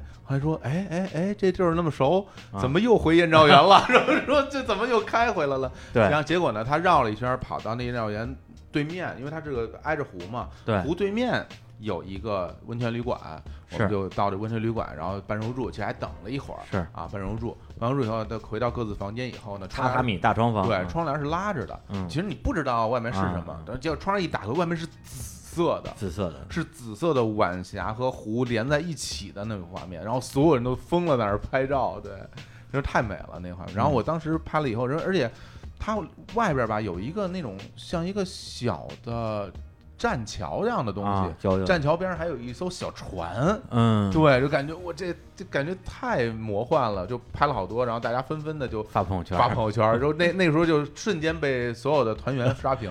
啊，每个人朋友圈里全是那全是那幅画面，有有的是有，后来就啊。它还变，一会儿是蓝色，嗯，哎，一会儿是紫色，对，就特别特别美啊，特别美。后来就是因为我们行这竞争之中还有一个人不得不提啊，哦，就是秀男老师，秀男秀对男哥料理啊，对，是南哥料理。南哥已经好久不 不更新了，没有，秀男呢，他本身是做设计的，对，然后呢，这次呢，我们在出行之前，我也是随口问了一句，我说咱们这个有人会拍照吗？嗯，对，因为我跟小侯老师呢都反正也不太会拍，哎，李对李叔比我强多了，我 我是真不行，不是你是不爱拍照你手艺也不行，啊？后来就就说了一句，嗯结果南哥听到了，哎，对，就是特别的积极主动，嗯，去买了个相机，哎，南哥，现买了一个相机，一个微单吧，嗯，然后带过去之后，一路帮我们拍各种这个现场的花絮照啊、视频南，哥挺专业的，他特别会拍。啊，拍，然后包括拍照和摄像、剪辑、处理什么都都的，像这样的团员是吧？应该多来啊，是 啊，是，啊啊。对，包括我们呃过程中也有一些照片儿，嗯。然后呢他自己他自己拍的嘛，嗯。他就在他自己一个微信公众号叫什么南哥料理啊什么之类的，哎。当时还好像那时候还在运营，他在拍一些那个拿斧子做菜的视频，拿斧子，对挺挺猛的，对，我说这号能火呀，嗯，对，然后他把我们照片就在他的号里边还推送了一下，对，推送写的也挺好，嗯，比我们自己推送都好，我还说哎帮他导一下流，结果后来现在嗯过了半年，那号不更新了而且南哥还帮我们做了好多动图，啊，是，呃对，做了好多表情，做了表情包特别好特别好玩，对，回头我们在这期节目的推送里边，嗯会把我们当时日坛公园自己微信的一些嗯呃发的文章啊什么之类的，还有南哥料理的哎，推送都放在里边，贫富差距，让大家可以去啊嗯。这个给南哥料理涨点粉儿。哎。啊虽然这个账号已经不运营了，南哥俩说我密码都忘了，我我那个我记得还有一个公众号嗯。叫拉筋长个儿，哎呦，哎呦，就里面好像也颇有几篇关于这次日本游的。哎呀。拉筋拉筋长个儿我我也非常喜欢，我一直垃圾整个那个文章写得特别好，对，照片也拍的对特别好。一般人不给看，对，蓝衣长哥最近没怎么写文章，最近 对。对 不是蓝衣长个，我我我记得是你刚开始的时候，哎，是对，就是你 刚开始的时候拉，金的公众号啊，嗯。对你是在写日本行程嘛？对，但是我感觉好像没写完，好像你写了一两站之后，后边就没有了。我这不是跟咱们节目一样吗？啊要 太过一段时间 冷静一下再写，是我一直等着你的后边的篇章呢，后来就不写了。会写会写。对，也也半年没更新了。公众号的名字呀，拉筋长个儿，它就是那个拉筋。哎呀，对，所以大家也去关注一下“拉筋长个儿”这个微信公众号，然后哎催更啊，催更催更催更啊嗯，哎，写的挺好的。嗯写这文笔很不错，哎，对，然后包括刚刚提到那个晚霞时刻，嗯还有我之前在打吹公园听音乐那个时刻，哎还有一个时刻呢，就是咱们我忘了是玩完狼人杀那天还是喝完大酒那天，反正啊在米子市住住的第一个酒店，啊，那个地方也特别荒凉嘛。酒店嗯外边之后就有一个大概走十分钟有一个那个超市，你记得吧？啊，对，然后呢。路上也是一个人都没有，嗯啊，每次要去超市一来一回就得半个小时，全家啊，全家全家全家，啊然后然后路过很多奇奇怪怪的店，对有一个射箭店，也不是干嘛的，那个名字叫射的，嗯，对我还拍了个照片，这感觉里边是那种嗯。呃，就类似于呃，咱们小时候庙会里玩那个拿枪打嗯。气球能赢奖品的那种游乐项目，有那么一个店。啊，我想起来了，啊就是喝酒那天，嗯。喝酒那天后来因为酒没了，嗯，然后我去，我跟南哥去超市买酒，啊，回来的路上我发现路边有一个有点像深夜食堂的那么一个那种就是居酒屋，嗯。我说哎这个我晚上我饿了可以来吃，啊，后来晚上到十二点多，我果然啊嗯，特别饥渴，啊哎。然后就那是居酒屋吗？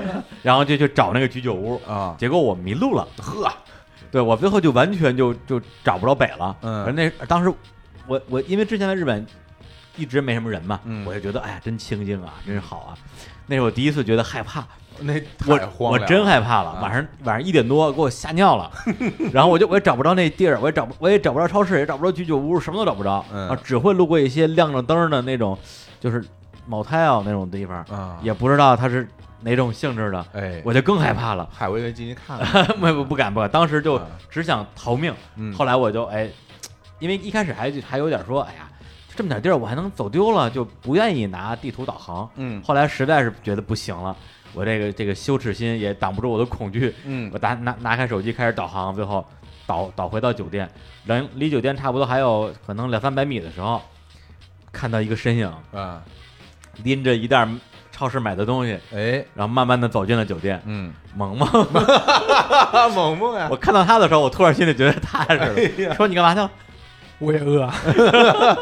买吃的去了是吧？对我啊。离离特别远，而且当时我还就是没没没跟他们打招呼，我我可能我我怕吓着他吧，啊，因为特别晚，那时候已经快两点了。嗯嗯对，嗯，反正那几天就好像没怎么睡觉。那个地方特别怪，就嗯本身那个地方按理说它不大，嗯。但是我们住的地方周边又很空旷，然后范围还挺大的，嗯，老是一模一样的那些街区和建筑，是。特别松散的建筑。是是，不，因为日本给大家印象就是说它房子房子之间就很紧密嘛，它那儿呢就铺成了一个大片，呃，小矮房子，一会儿一个，一会儿一个，也不知道是干什么的。嗯对，那地儿还它它靠近海滩的地方，它那叫什么那些酒店都还挺新它那的。是什么？然后呃啊接生温泉泉啊，然后往里的话，就那边房子矮矮破破的，也没什么灯，没什么人。嗯，对，就感觉挺怪的那种。那我不知道，比如像拉金还有萌萌，你们整个这一趟玩下来有没有什么印象特别深刻的一些呃，我还挺喜欢那个足立美术馆的，哎之前没讲啊？对对，刚刚跳过去了。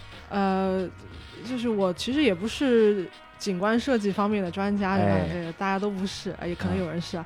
但是我特别喜欢他的一点就是他那个他那景观那些植物你是不能走进去看的，嗯你只能隔着个窗子看。是哎对，但是他把那个窗设计的呢，就特别像一个画框，嗯所以你远看这些景观，隔着扒着那个窗子看，特别像看一幅画。嗯，就有的时候你分不清，你可能走的站得远一点，你在想，哎，这是幅画呢，还是里面是真实的景色？哦，就有一种 VR 的画的那种感觉。我觉得还挺巧妙的，就弥补了嗯你不能亲身走进去看那些植物的缺缺憾。嗯嗯对，我觉得这个设计还是蛮有意思的。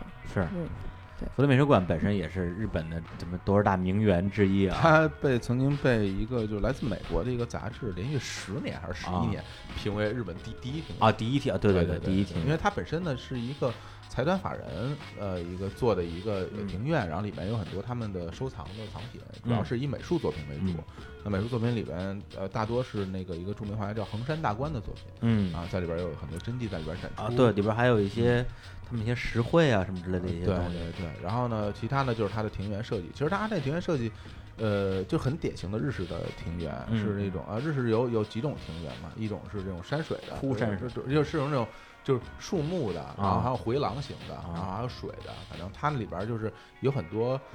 很有禅意的，它特别有嗯禅意的那个那个样子，它整个还有还有一些枯山水的设计，嗯，但呃，一般来说，在京都看很多枯山水，其实都是一个小院子嘛，就很小。比如你吃饭的时候，然后你能看到一个嗯。小院儿里边有枯山水设计，但这里里面就特别大嗯。它是在日我在日本我很少见这种比较大的这种非常大。庭园，对，比较因为日本还是比较讲究这种精嗯巧的，地儿也小，是啊。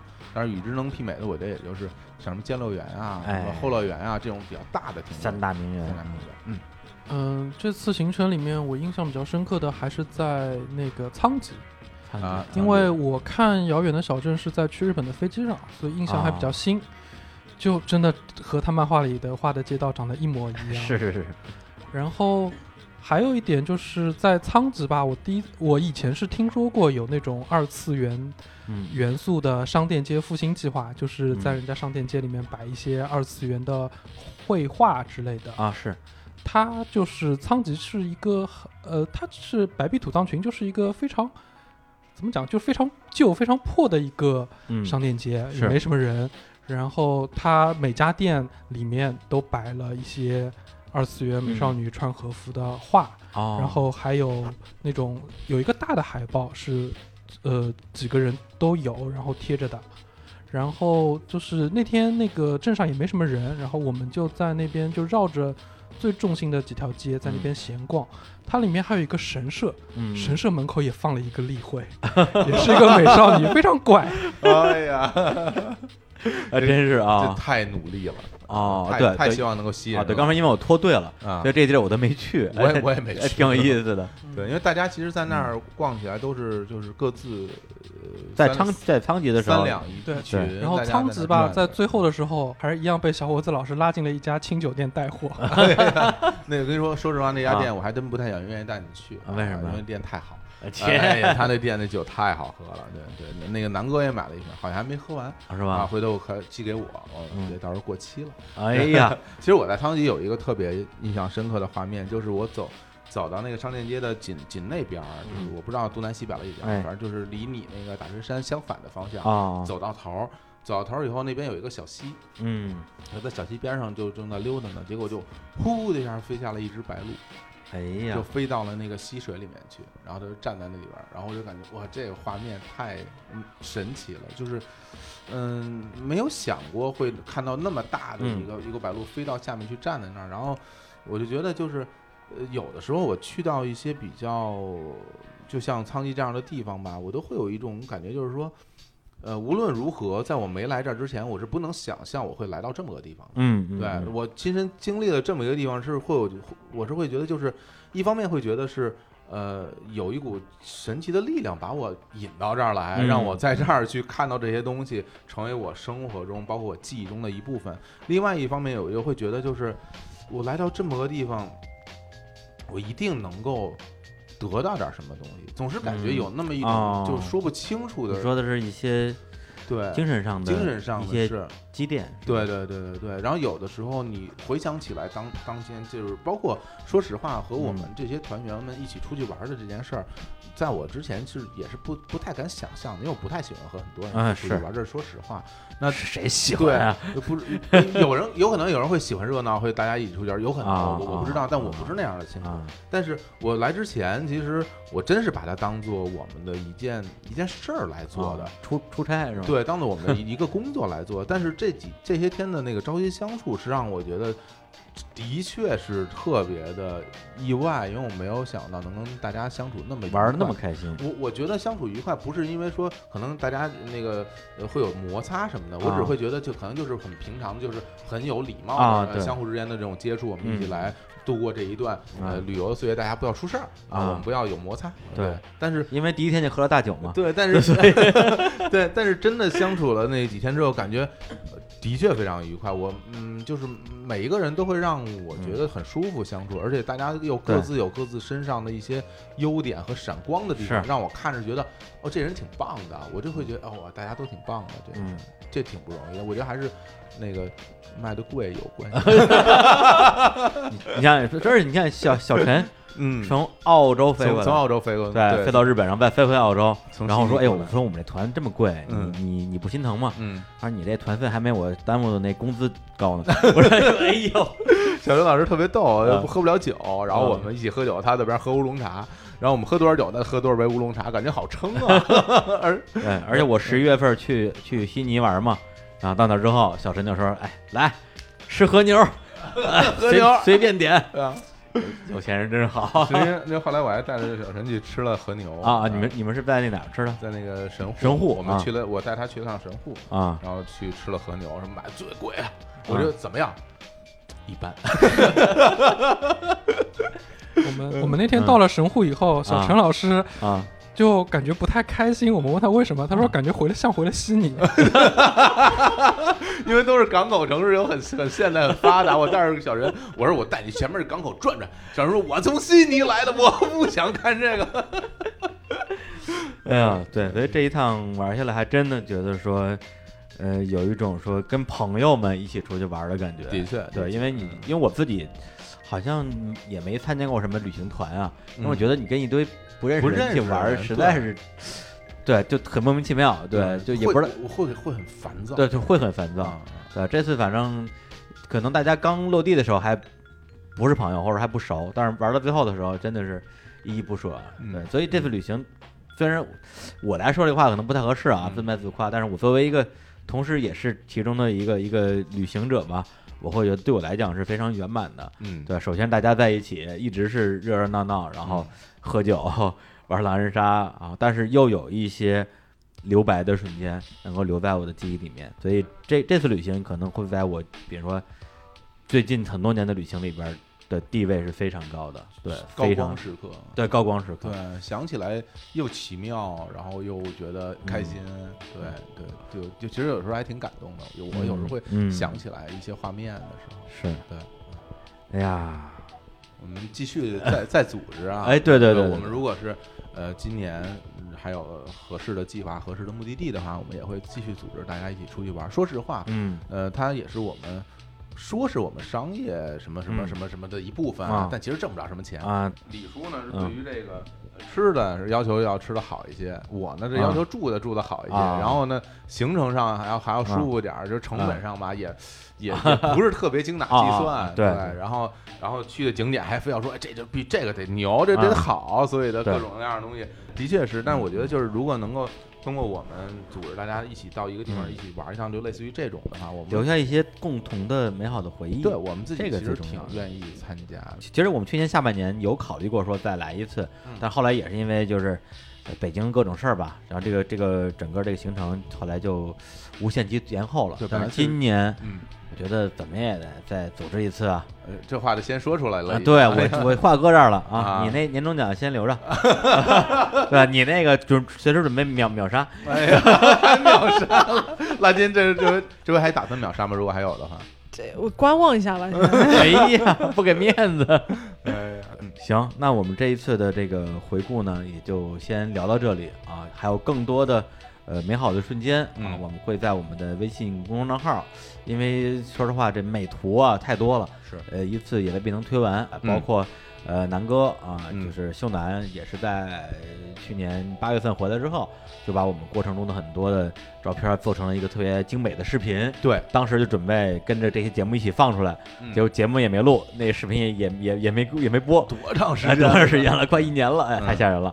对，那个视频我会也会让他啊再再改十遍，嗯，然后给大家改十遍都改颓了。提需求啊。哎呀，不要脸，也不给钱。好，好吧，嗯那行，那我们最后再带来一首歌这首歌呢啊也是我个人一个私人体验吧，就哦是因为我们这次大巴出行的好处就是你会非常舒服的去到很多你一个人很难去到的地儿。对而且如果你一个人就算能去到，因为你要提着箱子坐火车，特别。叮叮咣叮咣的，我那次去是特别辛苦，是吧特别辛苦。等你到了，你要到那地儿，基本上已经累的也玩不动了。有一点特别啊紧张的是，我怕错过车。哦很多地方它一天一下午啊只有一班车，是是是，你错过它就回不去了。没错。嗯然后很多地方是没有这样的，没有铁路线的，只有公路线啊公路线就只有那个那个大巴车啊你错过就没有，而且就是你想打车根本就没有，没有，什么我都没有曾。经在一个地方去想打一个车，我恨不得走了五公里，我想我 我想找什么，我就说我说我打不着车，我总能看到一公交车站吧。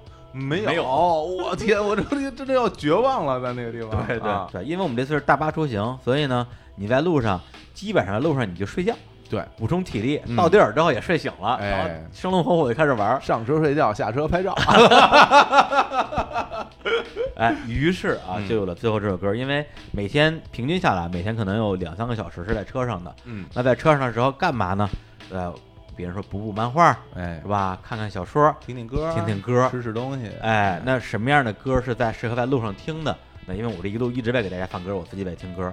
有一首歌跟这次旅行可能应该说没有任何的直接的关系，但每一次我在车上，只要我的那个就是耳机里开始放这首歌，我整个人一下就会哇，就特别的沉浸下来，进入到一种一种幻境吧里边与。现实割裂了，是吧？哎、对，特别舒服，就是可能旁边的有的人还在聊天啊，有嗯人在打呼噜啊，嗯，都不存在了。哦我就跟着歌在一起，然后再哎看着车窗外的风景，有的时候是下雨，有的时候晴天，有的时候会有那个风车啊，他那个是是是发电那个大风对车，对对对对，对一个一个的从他们身边划过。这首嗯歌就是来自于小伙子老师啊，非常喜欢的一支乐队的一首歌，叫做《难过时把舞跳》。哎呀，新裤子来自于对。新裤子乐队嗯。啊，我这这首歌真是伴着我整个这一个路程吧，所以最后就用这首歌来结束这期的节目，好，然后也非常希望啊，嗯。我们今年这个旅行这事儿能成型啊，哎，谢谢拉金和萌萌来参与这个节目的露出，对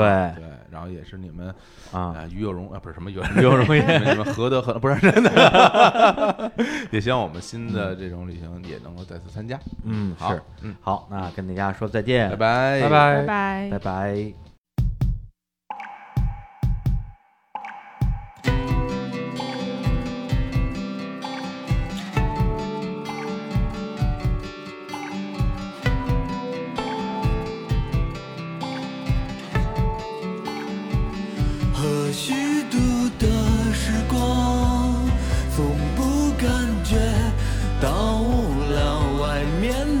烦躁，语言都变得粗糙，难得的孤独，不见面也不想念，精神多逍遥，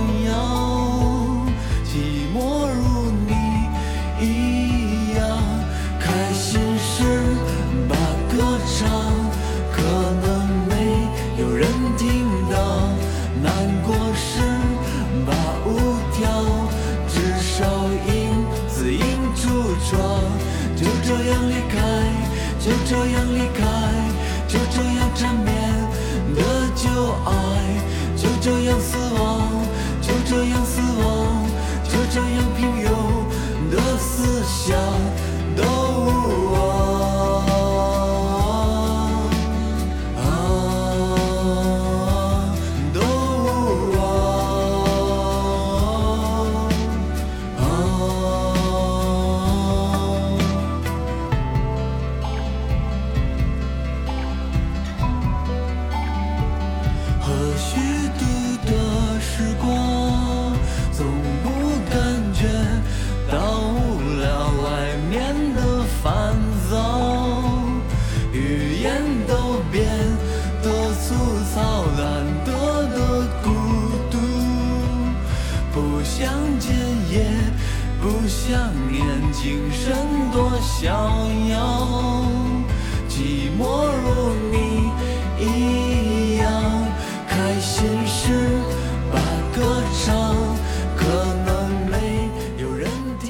期节目的录制时间是二零一七年一月十三号，在上海的一家酒店。